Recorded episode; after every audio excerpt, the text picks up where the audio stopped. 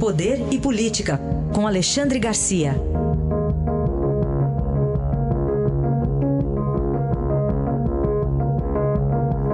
Bom dia, Alexandre Garcia, tudo bem com você? Bom dia. Bom, antes de mais nada, parabéns aí a vocês, né? É verdade. Não é, não é uma emissora qualquer que é inaugurada com concerto de piano da Magdalena Talhaferro. Não é qualquer uma, não é para qualquer uma. E eu, eu quero dar o meu testemunho que já no primeiro ano eu descobri lá no interior do Rio Grande, a Eldorado, na Onda Média, e me deliciava com a programação musical. Parabéns a vocês, um abraço para todos os companheiros aí da Eldorado. Muito obrigado, Alexandre. Você faz parte, evidentemente, dessa história. É uma honra tê-lo aqui com a gente na programação da Eldorado. Alexandre, vamos começar falando sobre a nova ministra do Trabalho, já foi publicada no Diário Oficial da União na manhã de hoje, a deputada Cristiane Brasil, Alexandre. Pois é, acho que é a primeira mulher ministra do Trabalho. E com a presença das mulheres no mercado de trabalho brasileiro cada vez, cada vez mais forte, eu acho que isso é significativo. Né? Mas o, o principal significado é que ela é filha do Roberto Jefferson.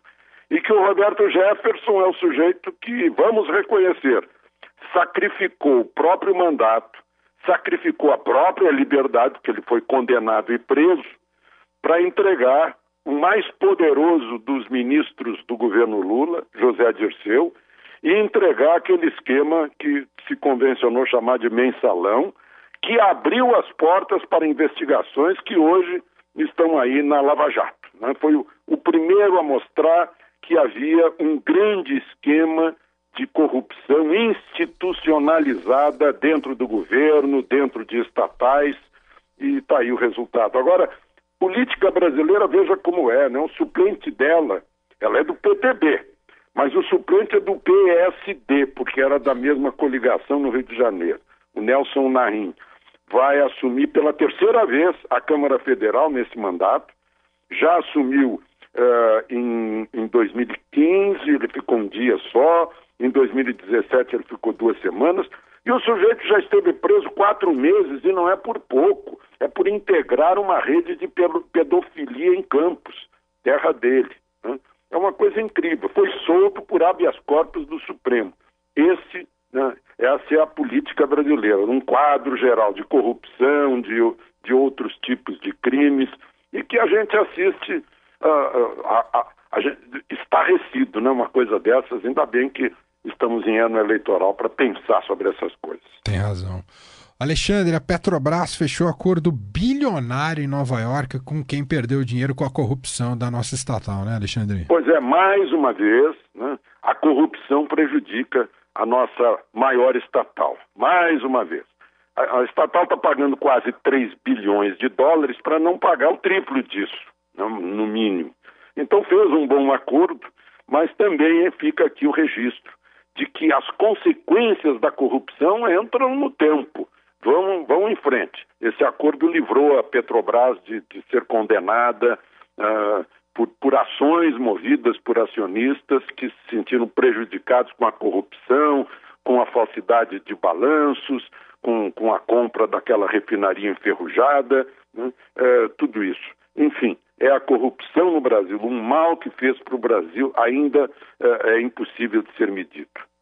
E Alexandre, para concluir, você quer falar um pouco sobre o caso desse menino que foi atingido por uma bala perdida aqui em São Menina Arthur, aqui em São Paulo, é isso, pois Alexandre? É. é outra, outra contradição no Brasil. Como nós somos bonzinhos com os que infringem a lei. Né?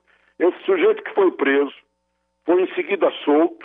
Ele é considerado suspeito de ter sido o autor dos disparos que matou o menino Arthur, de cinco anos, na noite do Réveillon.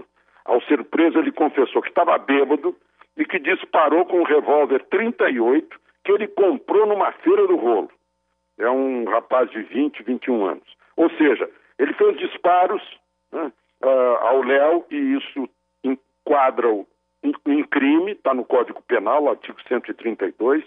Ele tem posse de arma ilegal, ele portava arma ilegal, tudo isso é crime previsto no Código Penal né, e está solto e está solto. Então eu, eu gostaria de, de, me valer também a estatística dessas solturas durante o ano de, eh, de 2017 com a audiência eh, de custódia, né? o sujeito é preso em flagrante delito, cometendo crime, 24 horas depois ele é solto, porque a lei diz que ele, se ele não oferecer perigo, imagina só.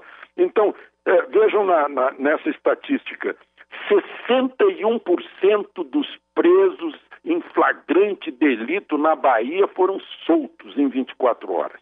Isso num extremo. E no outro extremo, Rio Grande do Sul, 15% dos presos foram soltos. No Rio Grande do Sul, pelo menos, os juízes de custódia né, consideraram que 85% dos presos cometendo crimes não continuarão a cometer crimes se estiverem atrás das grades. Era isso. Alexandre Garcia, que volta amanhã com a gente aqui no Jornal Eldorado. Um grande abraço, Alexandre. Até amanhã.